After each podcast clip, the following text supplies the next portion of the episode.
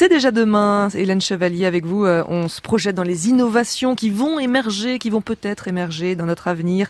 Et ce matin, vous nous emmenez dans l'espace, rien que ça, et en ascenseur en plus. Ben oui, imaginez un câble sur lequel circule une cabine, un petit peu comme les téléphériques à la montagne, sauf que ce câble mesure plus de 90 000 kilomètres et qu'il vous emmène dans l'espace. Pour le moment, c'est un pur fantasme de science-fiction, mais Obayashi, une entreprise japonaise, travaille très sérieusement sur le sujet.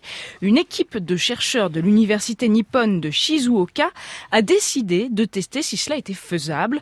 La semaine prochaine, ces scientifiques vont réaliser une mini simulation dans l'espace. Ils vont tenter de déplacer un petit cube de la taille d'une boîte d'allumettes le long d'un câble de 10 mètres tendu entre deux petits satellites.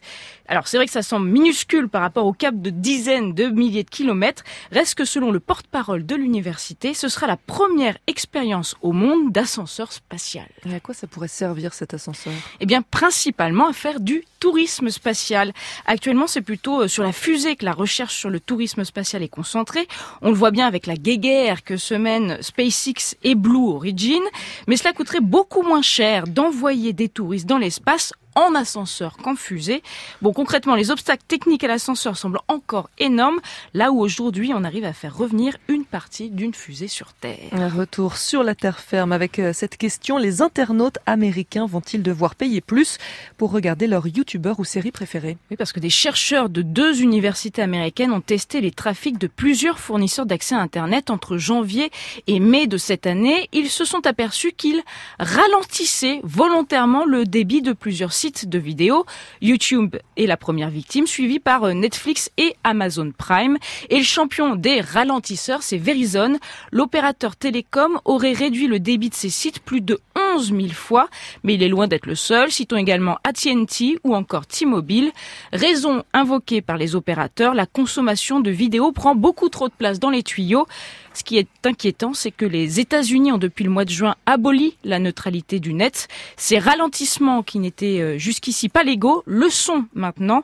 La crainte, c'est maintenant que les opérateurs proposent aux internautes de payer plus pour qu'ils aient accès à certains sites sans qu'ils soient ralentis. Enfin, on termine par euh, une invention euh, qui me semble géniale pour les matinaliers radio que nous sommes, un robot censé nous aider à dormir. Oui, il s'appelle Somnox et a fait beaucoup parler de lui lors de l'IFA, un salon de technologie qui se tient chaque année début septembre à Berlin.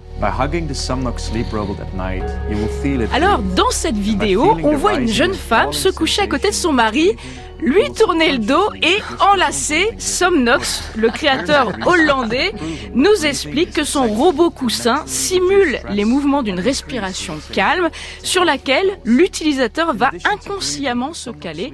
Le but, selon son créateur, est de remplacer l'utilisation des somnifères, un doudou qui coûte quand même 549 euros. Ah, il faut pas le perdre. Hein. Donc voilà, donc on, on, dort plus facilement, mais on divorce. Ouais, faut choisir quoi. C'est moyen comme problème. Hélène Chevalier, c'est déjà demain tous les vendredis dans le 5-7 de France Inter.